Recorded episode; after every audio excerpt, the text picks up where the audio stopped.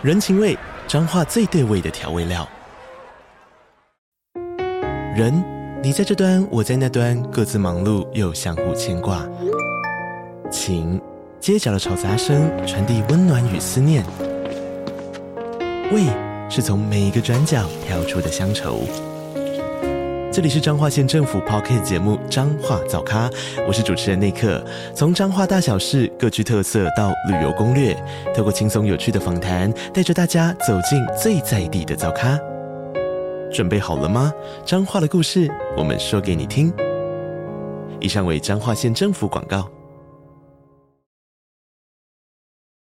本节目由 BenQ 赞助播出。你知道有一盏灯是挂在荧幕上的吗？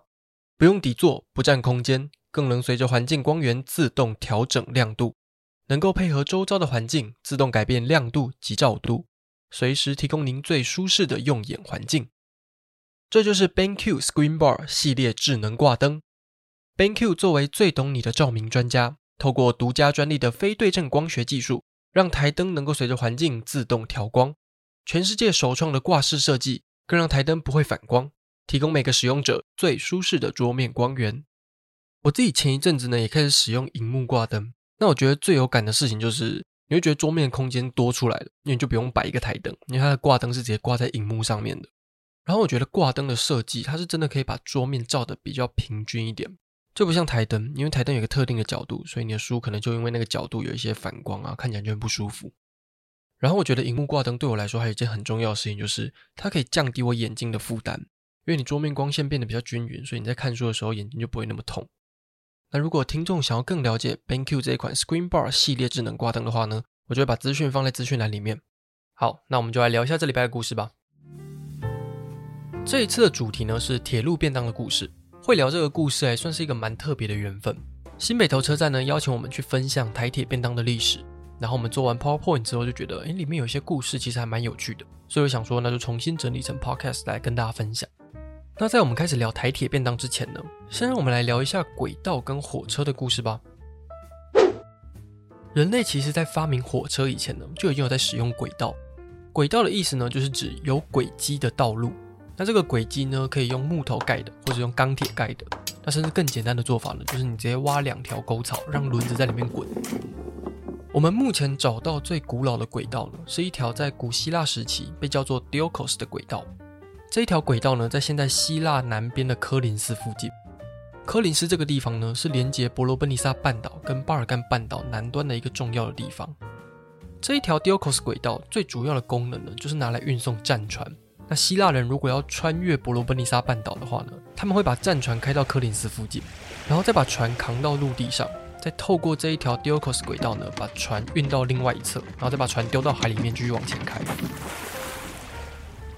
那如果不这样做的话呢，他们就必须要绕过整个伯罗奔尼撒半岛，就会很花时间。所以这一条 Diolkos 轨道，你可以把它想象成是苏伊士运河的概念。苏伊士运河呢，让船只可以从阿拉伯海穿过陆地，然后经过埃及抵达地中海。那如果没有苏伊士运河的话呢，船就要绕过整个非洲大陆才可以到地中海。那不但很麻烦，也很花时间。所以这一条 Diolkos 轨道呢，让希腊人能够用更有效率的方式移动。那不管是在战争时的紧急状况，或者是商业贸易的时候呢，都很好用。我们从古希腊开始呢，就知道可以利用轨道运送东西来提高效率。在十六世纪的时候，有一些矿场呢，也开始在矿坑里面建造轨道，帮助工人们把煤矿从矿坑里面运出来。那这一些轨道呢，也会从坑道里面延伸出来到港口，让煤矿可以一路运到船上去，然后再送到其他地方。但早期的这一些轨道呢，上面的车厢大部分都是用人力或是马去拉动的，但拉久了总是会累。所以轨道虽然让运送的效率提高了，但实质上呢，其实没有提高非常非常多。是一直到工业革命之后呢，蒸汽火车才让整个效率变得有比较明显的进步。工业革命大约发生在一七六零年左右，最关键的事件呢，就是瓦特改良了旧的蒸汽机，让新的蒸汽机呢变得更有效率。但这一台瓦特改良的蒸汽机呢，有点大台，因为瓦特当初为了要把饮用水送到伦敦的西半部，所以它的蒸汽机呢是设计成帮浦。可是如果要把这个帮浦运用到火车上面的话呢，那就还要进一步的改良。到了一八零一年的时候，英国有一个工程师叫做特里维希克，他就改良了蒸汽机之后呢，发明了世界上第一辆蒸汽火车。可是有一天呢，他测试完他的蒸汽火车之后呢，他就跑去餐厅跟他的朋友庆祝。结果他忘记火车上的锅炉还在烧，烧到后来呢，连水都烧干了，可是锅炉的火却没有熄掉。结果整个锅炉就爆炸，他的火车就变成一团火球。可是特里维希克他也没有放弃，他在一八零四年的时候呢，又发明了一辆新的蒸汽火车。这辆蒸汽火车呢，一共载了十吨的铁，还有七十个人呢，沿途开了十六公里。特里维希克算是一个很厉害的发明家，但他不是一个很厉害的商人。他的蒸汽火车公司在一八一一年的时候破产了。但是他的发明跟概念呢，影响了其他的发明家，其中一位就是乔治史蒂文森。史蒂文森也是一个英国的工程师，他在一八二五年的时候呢，改良了新的蒸汽机，然后发明了 Locomotion One 一号的火车头。这台火车头呢，有更强的马力，而且一次可以拉动四百五十个人的重量。史蒂文森不止发明了新的火车头跟蒸汽机，他也进一步改善了铁轨太脆弱的这个问题。在史蒂文森发明新的轨道之前呢，大部分的铁轨材质都是铸铁，铸铁的碳含量比较高，那碳含量高的铁就比较脆，你只要大力一敲的话，就很容易碎掉。特里维希克的某一些火车呢，就是因为太重，重到会把铁轨压碎，所以大家都不敢坐。嗯，毕竟不会有一个正常人敢坐蛋卷做成的铁轨吧？那史蒂文森为了要解决这个太脆的铁轨的问题，他就决定改变铁轨的材质，他选择用锻铁去制作铁轨，锻铁的碳含量就比铸铁低很多，那延展性也比较好。不像铸铁，只要撞到就会碎掉。用锻铁打造的铁轨就会让火车在运输的过程中变得更安全。自从他发明了安全的铁轨，还有马力更强的火车头之后呢，史蒂文森也就变得越来越有名，也让他接到一笔很大的订单。在工业革命之后呢，纺织业变成英国的重要产业。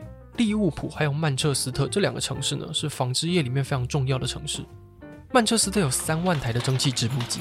那利物浦呢，则是进口棉花还有出口商品的重要港口。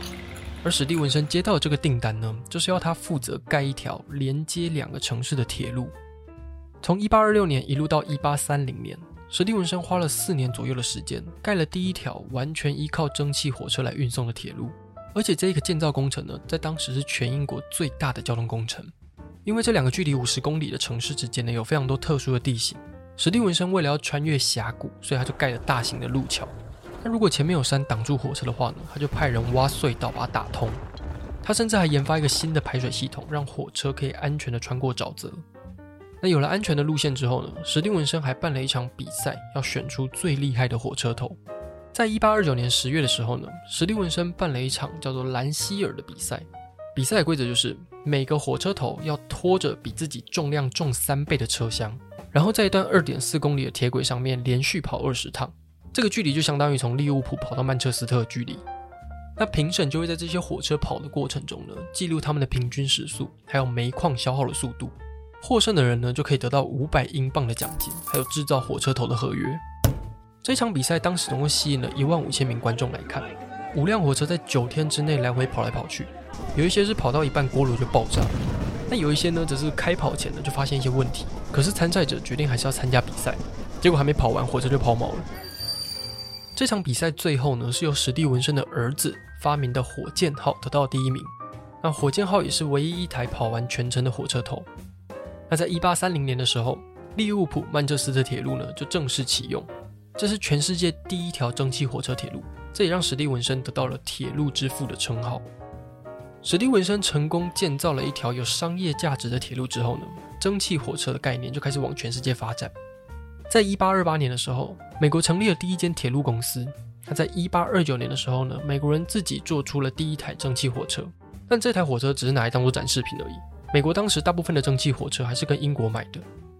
到了十九世纪中期之后呢，美国开始进行一连串的西部拓荒运动，也开始发展美中还有美西的土地。所以在一八六九年的时候呢，就出现了第一条横跨美国的横贯铁路。这一条被叫做太平洋铁路的横贯铁路，也让美国的西进运动发展得更快速。当美国盖完了第一条横贯铁路，亚洲这个时候才出现了第一条铁路。日本在一八七二年十月十四号的时候呢，开通了从东京到横滨之间的铁路，而且当时的司机呢还是英国人。要一直到一八七九年之后呢，才出现第一批日本司机。讲到这里，好像会觉得说，哎，世界上很多地方的第一条铁路，好像都看到英国人的影子。哎，对，没错，就连中国也不例外。清朝也是在英国人的帮助之下呢，盖了第一条铁路。在一八七六年，也就是光绪皇帝第二年的时候呢，英国人在上海盖了第一条十四公里长的吴淞铁路。其实，在这条铁路被盖起来之前呢，英国就已经在北京盖了一条五百公尺的展示品。只是清朝那时候就觉得火车长得很奇怪，很像某一种妖怪，所以那条五百公尺的展示品后来就被拆掉了。既然清朝连五百公尺都不能接受，他就更不可能接受这一条有十四公里长的吴淞铁路。这条铁路才刚营运一年呢，就被清朝买下来了。清朝买下来之后的第一件事情呢，不是研究它，而是把这条铁路全部拆光。虽然清朝不是很喜欢这种钢铁妖怪，但是当时的西方列强呢，已经开始侵犯清朝。清朝这时候也意识到说，他们需要改革，才有机会对抗这些西方国家，所以他们也开始学习怎么建造铁路。在一八八一年的时候呢，第一条由清朝自己主导的唐胥铁路才正式通车。那清朝从此之后呢，就沿着唐胥铁路延伸盖下去。铁路跟火车这种新的技术呢，才渐渐被中国接受。那台湾的第一条铁路呢，也是清朝盖的。在一八七七年的时候呢，丁日昌就在基隆的八斗子盖了台湾第一条铁路。只是这条铁路主要是拿来运送煤矿的，不是拿来载人的，而且大部分都是用受力，而不是用蒸汽火车。这条煤矿铁路呢，还有另外一个有趣的故事。当初丁日昌要盖的时候呢，就从中国拿了一些零件，这些零件有一部分就是被拆掉的那一条吴淞铁路。后来丁日昌呢，想要把这些铁轨拿到台湾来继续扩建他的铁路，但清朝就不让他这样做，所以这批铁轨跟零件又被送回去了。在丁日昌盖完这一条煤矿产业铁路过没多久呢，就爆发了中法战争。清朝打完中法战争之后呢，就认为台湾的这个战略位置很重要，所以就决定在一八八七年的时候呢，将台湾的行政地位升级成一个省。台湾省的第一任巡抚就是刘铭传。刘铭传当上了巡抚之后呢，就成立了铁路商务总局。他跟德国买了台湾的第一台蒸汽火车腾云号，并且扩建了从基隆到台北的铁路。那到了第二任巡抚的时候呢，又扩建了从台北到新竹的铁路。但讲实在的啦，这一条铁路其实没有盖得很好。甲午战争之后呢，台湾就被割给日本。日本人到台湾看到这条铁路之后，整个傻眼。要不是铁路歪到变形，不然就是火车头根本就不能用。第一任的日本总督华山之纪呢，他当初要从基隆坐火车到台北的路上还出轨两次，甚至还叫军队下车在后面用力推火车，火车才有办法前进。那日本为了要有效地开采台湾的资源呢，就下定决心要解决铁路的这个问题。日本人在一些重要的经济区，像是阿里山森林，还有平溪矿坑呢，建设了产业铁路。那在一九零八年的时候呢，也完成了从基隆到高雄的纵贯铁路。西部的铁道盖好之后呢，也开始发展东部的铁道。在一九一七年的时候，盖了台东路线。那后来又完成了屏东还有宜兰的路线。日本原本规划要完成更多的支线。但因为后来就爆发二战，所以这些计划就停摆了。二战结束之后呢，日本就撤出了台湾。中华民国政府接收了台湾之后呢，就陆续推动了十大建设，还有十二项建设，才完成了我们现在熟悉的环岛铁路，还有铁路电气化。那在火车上吃东西的这个习惯呢，最早是由日本人带进台湾的。日本在十九世纪末期的时候呢，就已经有铁路便当了。一八八五年七月十六号那一天呢，是日本宇都宫车站的通车日。车站当时呢，就委托了旅馆制造一种方便携带的饭团，让大家可以在车上吃。这种饭团里面呢，就是包腌萝卜，然后外面就用竹叶把它包起来，非常简单。这就是铁路便当最一开始的样子，它就是个饭团的形式。那七月十六号这一天呢，也变成日本的铁路便当纪念日。从那之后呢，日本也继续研发新的便当形式，像是现在比较常看到的木盒便当，便当里面会放薄木片，然后把菜隔开的那一种呢。就是在一八九零年之后才开始卖的。那台湾最早的铁路便当呢，是在一九一二年的时候由日本人带进来的，但这个时候还不是便当的样子，反而是餐车的样子。日本在一九一二年的时候，在西部的纵贯铁路上面呢，加挂了六辆一等食堂车，食就是食物的食，堂就是那个澡堂的堂。在这一节车厢上面呢，你可以坐在沙发上面吃东西，享受一下风景。只是你要在食堂车上面吃东西的话呢，不太便宜。而且座位数非常少，一节车厢呢，最多只能容纳八个人。那食堂车以外的一般车厢呢，是不提供吃的，所以如果你想要吃东西的话呢，就要等列车靠站之后再去月台买东西回来吃。因为日治时期的火车大部分都是蒸汽火车头，这种火车速度比较慢，而且开到一半呢就要停下来补充煤炭跟水，乘客就可以趁这个时候呢去月台散一下步啊，买个便当吃。池上便当跟阿里山的奋起湖便当呢，就是因为这样才出现的。在一九四零年代左右呢，有一批人到台东的池上开垦，那这些人最早呢就会在月台上面买番薯来吃。那到了一九五七年之后呢，就出现了第一代的池上便当。第一代池上便当非常简单，它就是用竹叶把肉片呐、萝卜干还有鸡蛋、菜头包起来，也比较像饭团的样子。是到了一九六二年之后呢，才出现了我们比较熟悉的木盒便当。就是里面有卤蛋、豆干、香肠、烧肉片，然后外面是用木头薄片给围起来的那一种。阿里山的奋起湖便当呢，则是跟林业发展有关。在一九一二年的时候呢，阿里山的森林铁路正式通车。那那时候每天都有很多人要上山工作，这些人通常一大早呢就从嘉义坐火车出发。那到达奋起湖车站的时候呢，差不多就中午了。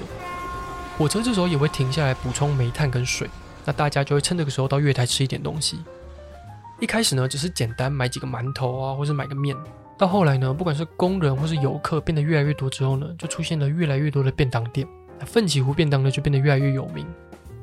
但是最经典的铁路便当呢，还是台铁官方的排骨便当。台铁在一九四九年的时候呢，成立了餐旅服务所，就开始在月台还有车厢里面贩售便当。最早的便当呢，只是一般的菜饭便当，是到后来呢，才出现排骨便当。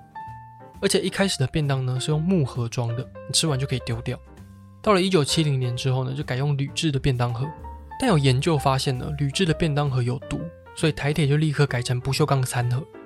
当时的不锈钢餐盒吃完之后呢，是要回收拿回来洗的。但有些乘客呢，会不小心把餐盒给带走，这就让台铁亏了不少钱。